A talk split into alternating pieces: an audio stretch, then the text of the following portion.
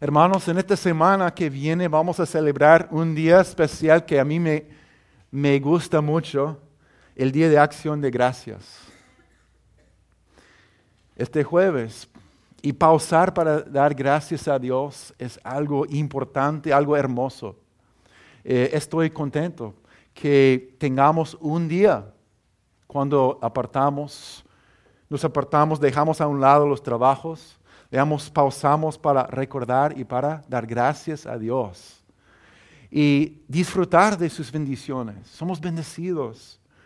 Y eso es bíblico, porque Dios mandaba a su pueblo apartar días. Los judíos en ciertos tiempos de su año, en su calendario había días, apartar tiempo para descansar, para festejar, para dar gracias a Dios por su fidelidad y para decir a sus hijos lo que Dios había hecho y contar las historias de la fidelidad de Dios una y otra vez. Amén. Y Dios sabe nuestra naturaleza, que si no nos paramos para recordar la fidelidad de Dios con acción de gracias, la vida se vuelve una carga pesada, ¿verdad? Algo que es una carga, porque siempre hay un problema, siempre hay otro trabajo a hacer, otra cosa para resolver. resolver. Pero Dios sabe que necesitamos momentos para renovar nuestra fe y ánimo, porque si no, si solamente, si nunca pausamos para dar gracias y recordar lo que Dios ha hecho, nuestra fe y ánimo se debilitan. debilitan. Pero la realidad es que aunque pasemos por pruebas, somos más que bendecidos somos más que bendecidos y tomando en cuenta todo lo que Dios ha hecho por amor a nosotros. Amén. Hay una verdad que cuando miramos la palabra de Dios nos damos cuenta que la gratitud es algo que debe ser central a la vida de todo creyente. Es un tema central. Y dar gracias es mucho más que decir gracias a Dios porque todo va bien.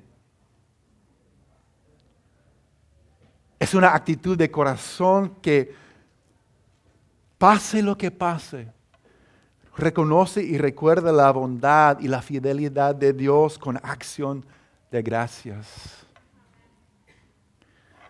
A mí me gusta recordar el primer día de acción de gracias, porque al, vivir nuestros tiempos y, tener todas las cosas que tenemos, es, es, es fácil olvidarnos de, de, cómo comenzó el Día de Acción de Gracias. Realmente nació de una situación muy difícil. Hace 399 años, en el año 1620, un grupo de cristianos en la Inglaterra subió el barco nombrado el Mayflower. Hombres, mujeres, familias, niños, jóvenes. Un grupo de peregrinos viajando por barca a América, a Estados Unidos lo que ahora conocemos como Estados Unidos. Y de Europa, nosotros sabemos que habían colonos de todo tipo con varias motivaciones deseando ir a América en esos días. Y muchos querían ganar dinero, obtener tierra, oprimir a, los, a, la, gente allí. Pero este grupo de 102 personas fueron muy diferentes. Ellos eh, su motivación fue la libertad para adorar a Dios y realmente vivir para Cristo, aparte de la opresión de la, iglesia de Inglaterra en ese, tiempo. Ellos sentían un llamado de parte de Dios, llevar sus familias y sus vidas a una nueva tierra, motivado con, el deseo de, de tener la libertad para adorar a Dios sentir ese llamado de parte de Dios. Entonces los peregrinos zarparon en el Mayflower en septiembre de 1620 hacia Virginia. Los peregrinos tuvieron un largo y difícil viaje a través del, mar Atlántico. Una tormenta muy fuerte los dejó fuera de curso, así que en lugar de aterrizar en Virginia, aterrizaron más al norte en un lugar fértil y accesible donde no había nadie no había nadie más. Los peregrinos decidieron establecerse en esta área y lo llamaron Plymouth. Entonces sabemos que los peregrinos llegaron allá en el noviembre de 1620 Esto era, no, eh, no era un buen momento, no era el mejor momento para establecer una colonia en noviembre, como nos sentimos ahora, con el clima, ¿verdad? Sin calefacción, sin nada. A los peregrinos les resultaba muy difícil encontrar comida y refugio en pleno invierno. Sufriendo con el frío, edificaron sus casitas con manos muy frías, pero en ese frío muchos se enfermaron. A veces había un grupito atendiendo a todos los enfermos que llenaban la casa común. Muchos murieron. Cada mes se perdieron esposos, esposas, hermanos, hermanas, hijos, niños. Y cuando llegó la, la primavera, la mitad del grupo habían muerto. La mitad. Eso sería muy fuerte, ¿no? Solamente su fe, la oración y la palabra de Dios les dio consuelo, esperanza para seguir adelante. Y además del clima, otro desafío era que los peregrinos no sabían vivir y sobrevivir en esa tierra. No sabían realmente cómo cultivar, atrapar animales o pescar. Eran como niños en esa tierra nueva. Y cuando llegó la primavera, los peregrinos, quienes habían sobrevivido, se dispusieron a plantar cultivos y construir su, su colonia. Un día les llega una ayuda milagrosa. Yo creo que fue una ayuda divina. Dos hombres, dos hombres nativos, Samoset y Squanto eran indios nativos amigables y simpáticos. Vinieron con el deseo de conocer y ayudar a los colonos. Samoset era un cacique de un tribu cercano y Squanto hablaba inglés perfectamente. Él había viajado y vivido, vivido mucho tiempo en, en Europa antes y también él tenía conocimiento de la palabra de Dios. Y Squanto había crecido allí, pero había viajado, entonces él comenzó a enseñarles cómo pescar, cómo cultivar el maíz usando pescado como abono. Y les enseñó cómo cultivar calabazas y otros vegetales y cómo atrapar animales, cómo cazar y miles de otras cosas importantes. Entonces, en contraste con los muchos conflictos y engaños que realmente se vieron entre otros colonos y los nativos, tuvieron una amistad y acuerdo que permanecería por décadas. Ese otoño había una gran cosecha de maíz, de otros vegetales y estaban en buenas condiciones gracias a la ayuda de Dios y también estos hombres, cuánto y Samoset. Así que en octubre declararon un día especial de acción de gracias. Llegaron para celebrar junto a ellos 90 nativos del tribu de Samoset. Ahora, estaban un poquito preocupados. ¿Por qué? Porque para alimentar tantas personas, eran ahora unos 50, 52 personas, entonces llegaron 90 más. Toda la familia y más, ¿verdad? ¿Alguien tiene 90 personas en tu familia que va a llegar? Prepárense. Pero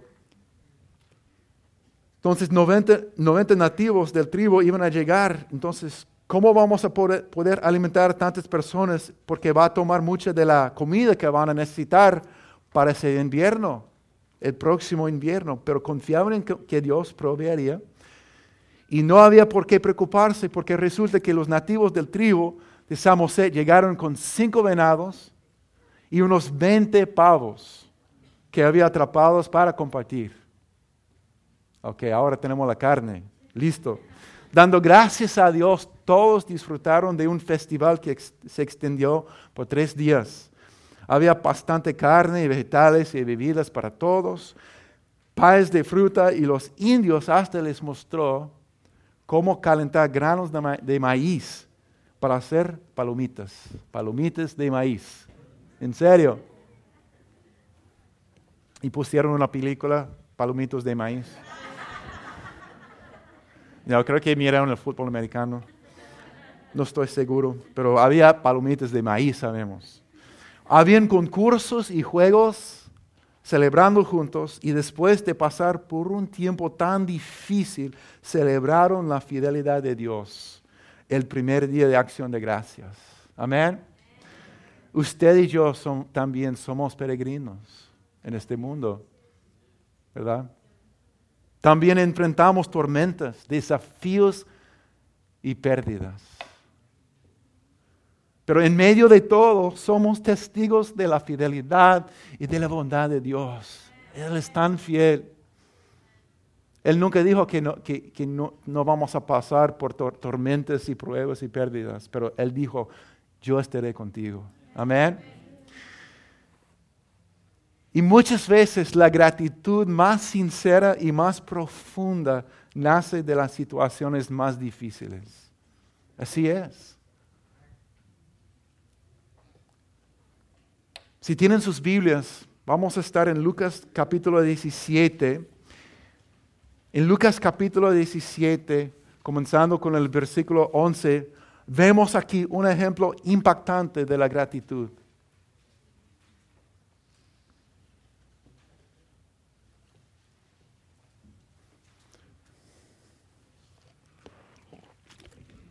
¿Están allí? Amén.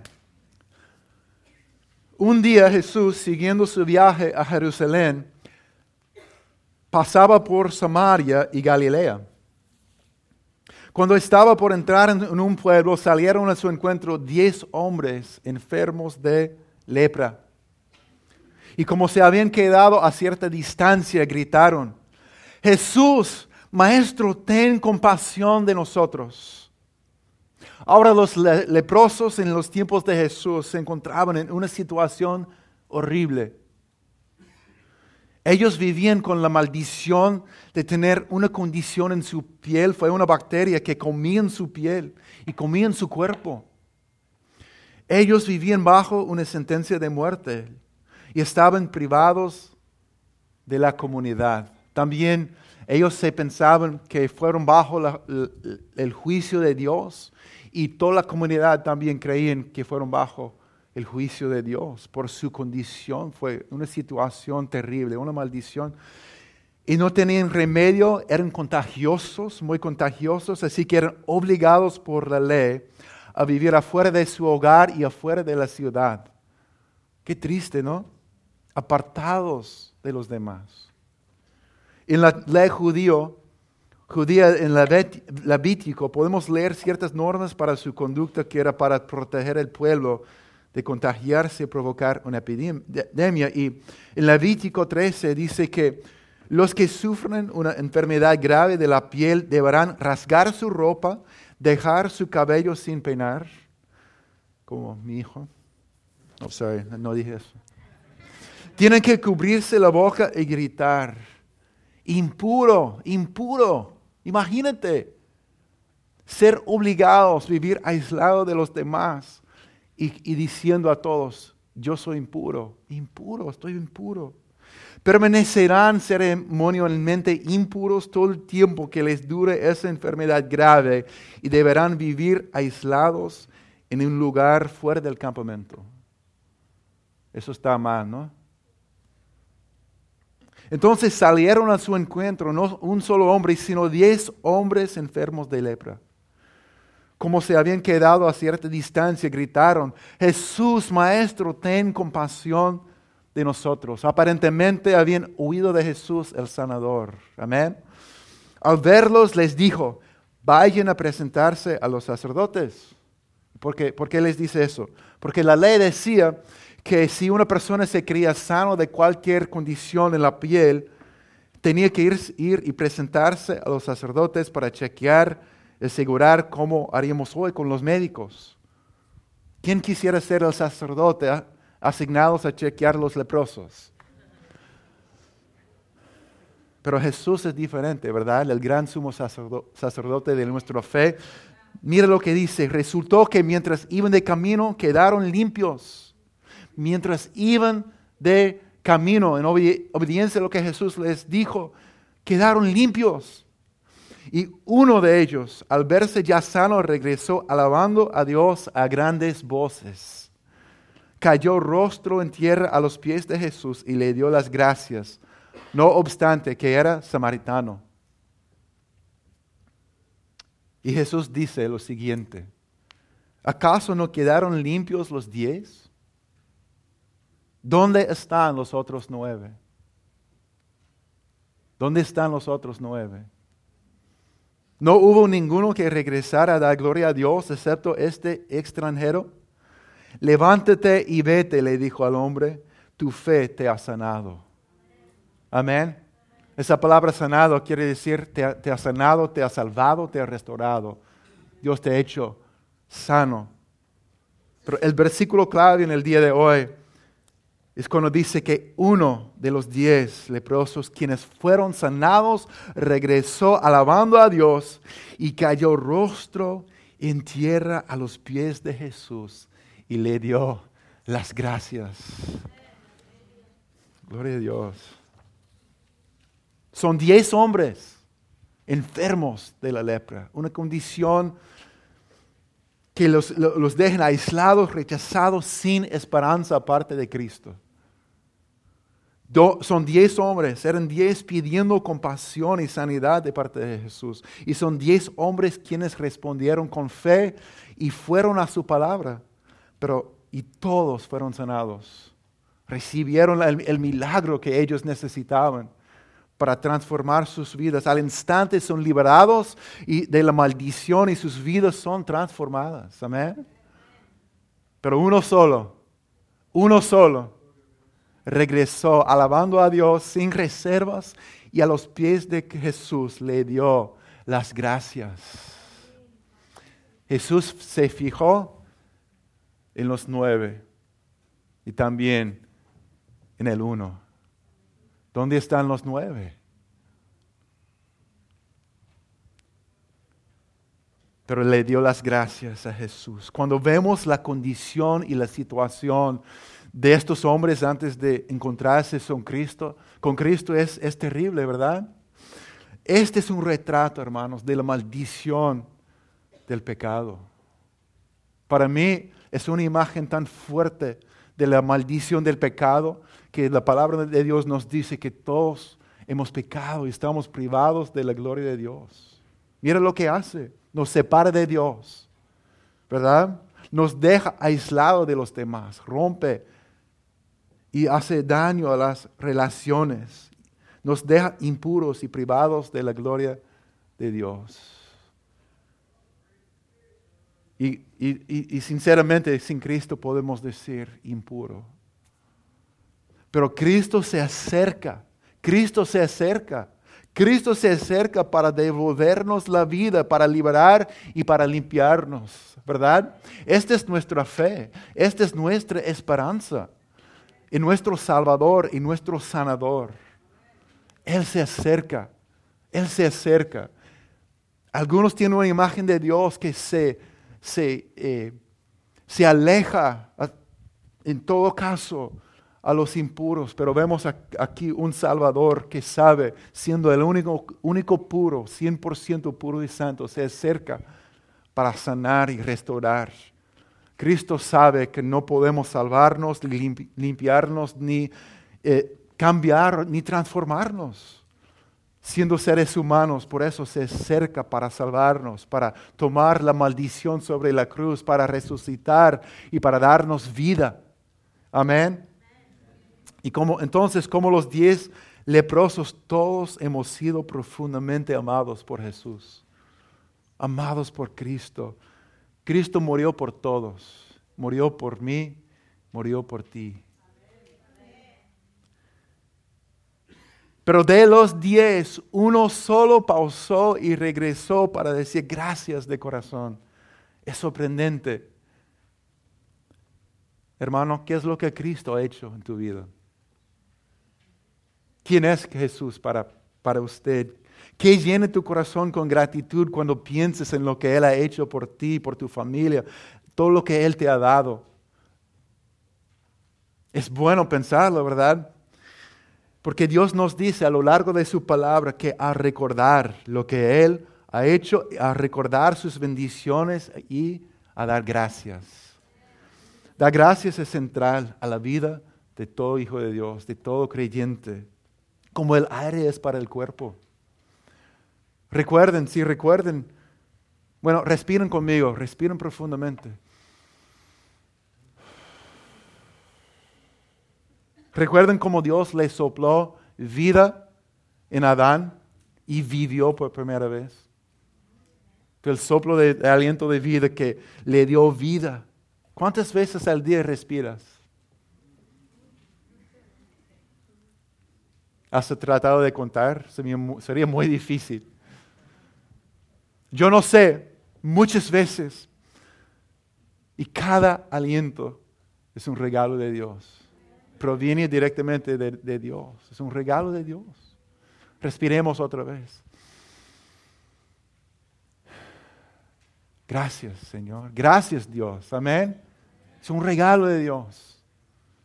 Gracias, Señor. Yo quiero leer unos textos. Eh, hay muchos textos de habla de la gratitud. Quiero leer, algunos juntamente. Ah, el mismo que se leyó, la, hermana eh, Linda ahora leyó uno. Quiero leerlo otra vez porque es tan hermoso. Y otros que están en su hoja. Esa hoja sirve para llevar a la casa, para recordar, para compartir, para reflexionar cada día para inspirarnos más y más de vivir una vida de gratitud. Salmo 103, 103 1 a 5 dice, bendice alma mía al Señor. ¿Conmigo? Y bendiga todo mi ser su santo nombre. Bendice alma mía al Señor y no olvides ninguno de sus beneficios.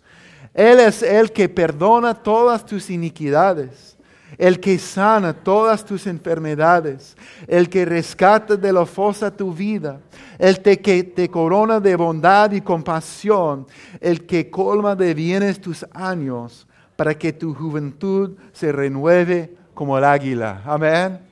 Dice, no olvides ninguno de sus beneficios. Y, va hablando de, los, de los beneficios, el perdón, la restauración, la, victoria, la renovación que Cristo obra en nuestras vidas. No olvidemos. Amén. Salmo 107.1 dice, den gracias al Señor porque Él es bueno, su fiel amor perdura para siempre. Amén. Salmo 100, 4 y 5 es una invitación y dice la manera, nos describe la, manera que entremos por sus puertas. ¿Listos? Entren por sus puertas con acción de gracias. Vayan a sus atrios con alabanza. Denle gracias y alaben su nombre, pues el Señor es bueno. Su amor inagotable permanece para siempre y su fidelidad continúa de generación en generación. Aleluya entramos con acción de gracias. Salmo 95, versículos 2 a 3, dice, vengamos ante su presencia con acción de gracias, aclamemos a Él con salmos, porque Dios grande es el Señor y re grande sobre todos los dioses. Ahora en el Nuevo Testamento, en 1 de Tesalonicenses 5, versículo 18. Dice, estén siempre gozosos. ¿Cómo es posible? Piénsalo bien, estén siempre gozosos. ¿Cómo es posible? ¿Cómo puedo vivir con gozo todo el tiempo? A mí me pregunta eso. Dice aquí, oren sin cesar, ¿verdad? Oren sin cesar. Y después dice, den gracias en todo. Porque esta es la voluntad de Dios para ustedes en Cristo Jesús. Vemos aquí que el gozo y la gratitud van de la mano. Amén. La oración y dando gracias a Dios. Es una manera, la manera que podemos vivir con gozo. Es algo que tanto necesitamos porque la palabra de Dios dice que su gozo nos fortalece realmente dice que su gozo nos fortalezca. Amén. Y cuando damos gracias a Dios y oremos, y cuando oramos podemos vivir con gozo, dando gracias en todo. Y esa es la voluntad de Dios para nosotros. Como pueblo de Dios, vemos que somos llamados a un estilo de vida vida de gratitud. Esto vemos en Colosenses 3, 15 a 17, donde dice que la paz de Cristo reine en sus corazones, a la cual en verdad fueron llamados en un solo cuerpo y sean agradecidos. Que la palabra de Cristo habite en abundancia en ustedes, con toda sabiduría, enseñándose, amonestándose unos a otros con salmos, himnos y canciones espirituales, cantando a Dios con acción de gracias en sus corazones. Y todo lo que hagan de palabra o de hecho, háganlo todo en el nombre del Señor Jesús, dando gracias por medio de Él a Dios el Padre. Nos damos cuenta que es un estilo de vida del pueblo de Dios. Amén. Da gracias. Muchas gracias al Señor. Y como dice Hebreos 12, 28, ya que estamos recibiendo un reino incomovible, seamos agradecidos. Seamos agradecidos. Hermanos, seamos agradecidos.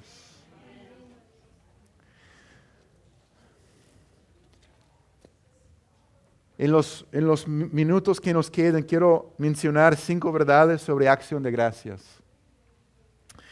Y el primero de ellos, eso está en, en su hoja también.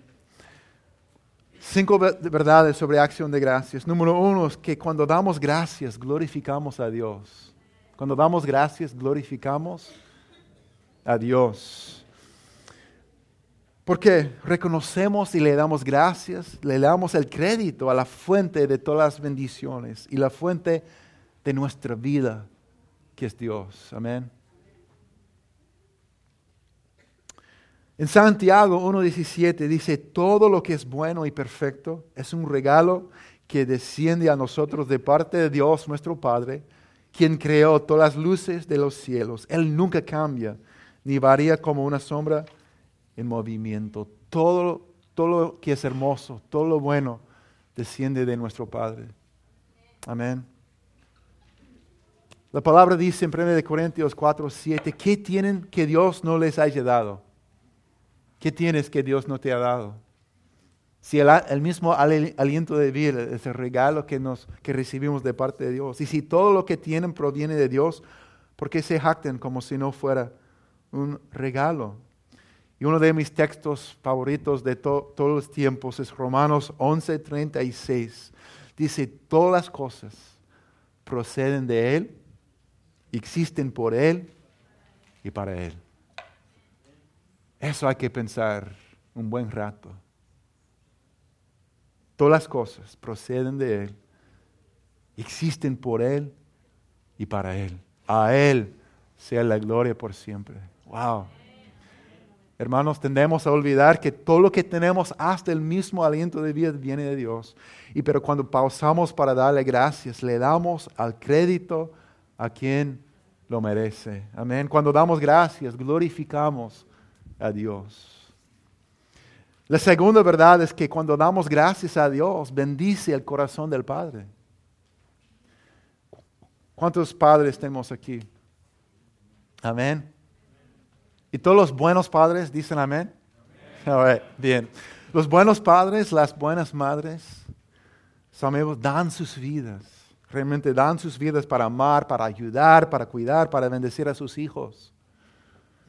Y el regalo más precioso que recibimos de nuestros niños, nuestros hijos, no es un corbata feo en el día de, de padres, no es una flor que muere en dos días, un dulce, aunque estas cosas sean buenas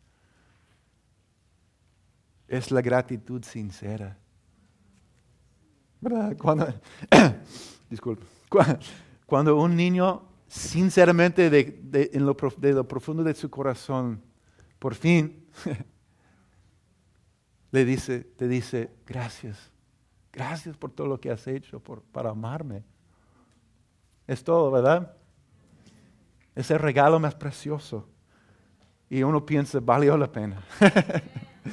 Y la única cosa que le podemos dar a Dios Padre que no tiene ya es un corazón agradecido. Cuando pausamos para decirle gracias al Padre, de corazón, por todo lo que Él ha hecho y por todo lo que hace por nosotros, bendice su corazón. Amén. La tercera verdad es que cuando damos gracias nos bendice a nosotros, porque fortalece a nuestra fe y nuestro ánimo. A veces, hermanos, nos encontramos agotados. Nos encontramos cargados y desanimados frente a la vida, frente a las batallas y, o simplemente tristes y a veces ni siquiera sabemos por qué. Yo sé. Y a veces ni siquiera entendemos por qué todo siente tan difícil, tan fuerte. Y tiene que ver con nuestro enfoque. Pero cuando damos gracias nos damos cuenta de cuán bendecidos somos. Y cambia el enfoque de los problemas que siempre están. Siempre están los problemas. Siempre hay otro problema que tenemos que enfrentar, resolver. Pero también siempre están las bendiciones. Muchas. Hay, una decoración en mi casa que dice, siempre, siempre hay algo por lo cual estar agradecido. Me encanta eso. Siempre, siempre hay algo por lo cual estar agradecido. Tenemos la decisión cuál será el enfoque. Y Proverbios 17, 22 dice que el corazón alegre es buena medicina. El corazón alegre es buena medicina, amén. Es bueno para nosotros, nuestro ser completo. Y el fruto en nuestro corazón de ser agradecido es paz, es alegría, en vez de ansiedad y estrés. Son muchas cosas en esta vida que quieren robarnos la paz, que quieren robar nuestro gozo, ¿verdad? Que quieren disminuir nuestra fe y confianza en Dios. Muchas cosas. Pero, por ejemplo, el temor sobre el futuro. Voy a dar un ejemplo. Yo aprendí algo que me ha impactado profundamente. No, no tiene que levantarse la mano, pero alguna vez ustedes luchan con temor sobre el futuro. Hay una tendencia humana que los psicólogos han observado y, probado que en los mejores momentos en la vida, esos momentos tan especiales de paz, de satisfacción profunda, lo que podríamos llamar bíblicamente el shalom, cuando todo está en paz, todo, es, es una bendición, sientes esa paz, ese shalom tendemos a no permitirnos disfrutar esos momentos en su plenitud, emocionalmente. Es mayormente por miedo. ¿Por qué? ¿Qué pasa? Tendemos en estos momentos o estas situaciones, sabemos, viene el pensamiento, este momento tan especial no va a estar así por siempre. Vendrá otro problema, vendrá otro desafío. Ese momento de descanso nadie está discutiendo cuando nos, nos, amamos tanto. No va a ser así. Vendrá otro pelea, otro problema, otra, otra enfermedad, otro momento de estrés. No podemos disfrutar este momento de shalom en su plenitud porque tengo que mantener mis defensas arriba. Eso es la tendencia humana. Es común a todos. Una madre con su bebé tan, tan bonito, está dormido, gracias a Dios por este regalito. Algo podría pasar a este niño. En ese momento todo podría cambiar. Ese miedo viene, ¿verdad? Es real. Y es difícil simplemente disfrutar el momento al máximo, pero también se ha identificado un remedio a esta tendencia. ¿Quieren saberlo? Hay un secreto para poder disfrutar de esos momentos al máximo. Simplemente es el agradecimiento. Cuando decidimos simplemente dar gracias en el momento, podemos disfrutar a, la plenitud de la bendición que Dios nos ha dado. Amén. Y la Biblia lo dice así en Filipenses 4, 6, por nada estén afanosos, ante bien en todo mediante oración y súplica con acción de gracias sean dadas a conocer sus peticiones delante de Dios. Y la paz de Dios, que sobrepasa todo entendimiento, guardará sus corazones y sus mentes en Cristo Jesús. La paz de Dios cuando oramos con acción de gracias, porque cuando oramos damos a conocer nuestras peticiones con acción de gracias por quien es Dios, Padre fiel, proveedor, protector. Él ha sido fiel y le, le damos gracias por lo que Él ha hecho y por lo que Él va a hacer. ¿Y cuál es el resultado? Cuando oramos con acción de gracias, sinceramente el fruto es paz, también esperanza. Amén. Y cuando celebramos al dar gracias la fidelidad de Dios, sentimos el gozo de Dios. Vivir agradecido bendice a uno. La, verdad número cuatro es cuando damos gracias, cambia el ambiente y es un testimonio para otros. La cosa es que a veces crecimos. Otra vez, no, no levante la mano, pero muchas personas, eh, especialmente sin el amor de, Dios en la casa, crecimos o crecieron en ambientes muy negativos. Por eso tal vez a veces hay familias que dicen, oh, oh viene Thanksgiving, viene la Navidad, oren por mí porque voy a estar con mi familia. No estoy hablando de nadie en específico, solamente eso. Pero es porque a veces crecimos en casas, ambientes donde hay mucha negatividad, siempre hay una queja, hay un problema por lo cual hablar, una crítica, las cosas nunca están a favor de uno, todo está en mi contra, ¿verdad? Un ambiente donde todo se habla de de la negatividad. Y esa es una mentalidad tóxica. Nos forma en esos ambientes y nos enseña a, dónde poner el enfoque en la vida. En, en, todo lo mal. Y esos ambientes en la casa, la escuela, el trabajo nos forman. Y cuando entramos en la familia de Dios, ojalá haya una diferencia, ¿verdad? Porque hay un ambiente diferente, porque la gracia, el amor de Dios, despierta el corazón a su bondad a su gracia, su fidelidad, su perdón, sus bendiciones y como sus hijos amados nos damos cuenta de que, que tenemos muchos motivos para dar gracias. Y la acción de gracias tiene un papel en este proceso de transformación.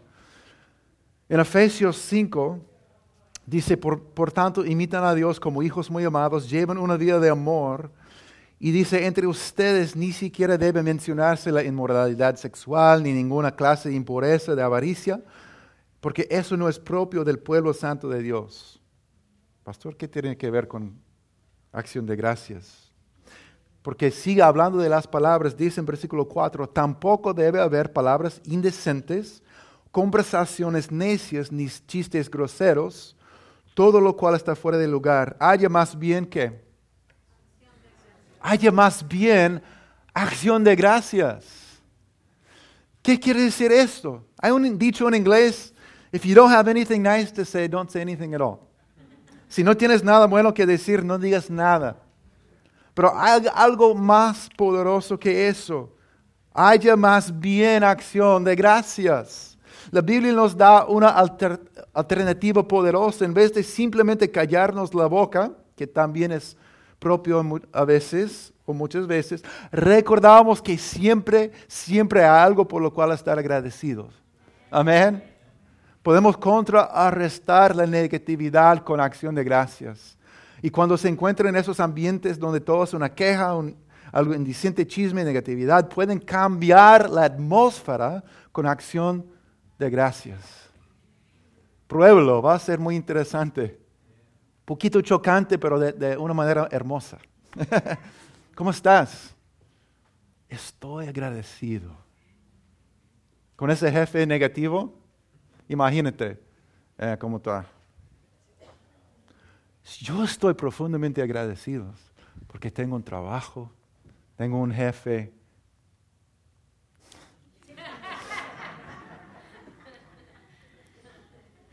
Se pueden imaginar la conversación. Van a estar sospechosos, ¿verdad?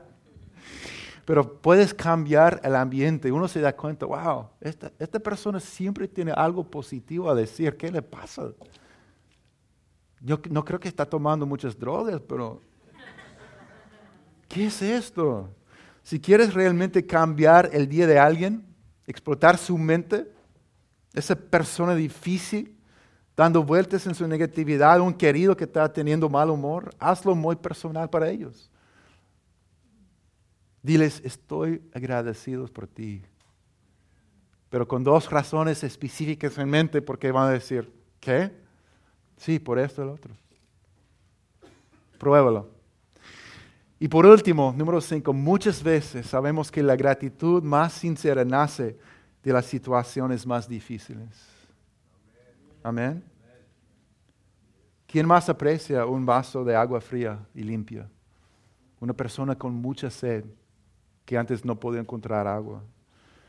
¿Quién más aprecia la vida que tiene todos los días? En mi experiencia ha sido los sobrevivientes, las personas que luchaban y después se han recuperado la salud, la vida, como ese leproso samaritano, ¿verdad? Los peregrinos que sufrieron, pero después dieron gracias a Dios por la vida, después de pasar una situación muy difícil. Salmo 30, versículo 5 dice que el llanto puede durar toda la noche, pero a la mañana vendrá el grito de alegría. Amén.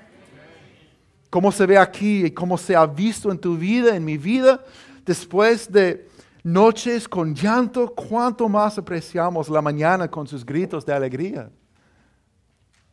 Como se se, ve aquí, como se ha visto en, en nuestras vidas, muchas veces la gratitud más sincera y más profunda nace de las situaciones más difíciles. Entonces, hermano, si has pasado un año con mucha dificultad, gloria a Dios, porque ahora van a ser de nuestros corazones gratitud sincera. Y podemos decir, Dios ha sido fiel. Amén. Amén. Amén. Vamos a terminar cantando una canción que dice, gracias, gracias por ser bueno, gracias por amarme, gracias por la cruz. Como tú no hay otro. Hermanos, seamos agradecidos. Aunque vivamos con gratitud cada día, en esta semana que viene, recordemos con acción de gracias todo lo que Dios ha hecho y hace en nosotros. Cuando comenzamos a dar gracias de corazón, un día no es suficiente, ¿verdad? Porque es un estilo de vida a lo cual Dios nos ha llamado, nos ha salvado, que vivamos un estilo de vida de gratitud. Amén. En esta semana dejemos que nuestros corazones se llenen de gratitud. Demos gracias por Cristo, por la salvación que Él nos ha dado. Amén. ¿Pueden estar de pie conmigo en este momento? Demos gracias al Padre por su cuidado constante de nosotros. Amén. Eso bendice el corazón del Padre que nos ama, que está pendiente de nosotros en todo momento, en todo lugar. Demos gracias por las bendiciones que tenemos, hasta las cosas más pequeñas, como la ropa, la casa, la libertad, los sentidos, la salud y más. Demos gracias por las personas en nuestras vidas, nuestros hijos, esposos, amigos, familiares papás, mamás, junten a sus familias y tomen tiempo para compartir su gratitud. Sean específicos. Amén. Porque Dios no solamente nos ha dado la vida y muchas bendiciones, Él dio el mejor. Él dio su único hijo que fue a la cruz por todos nosotros.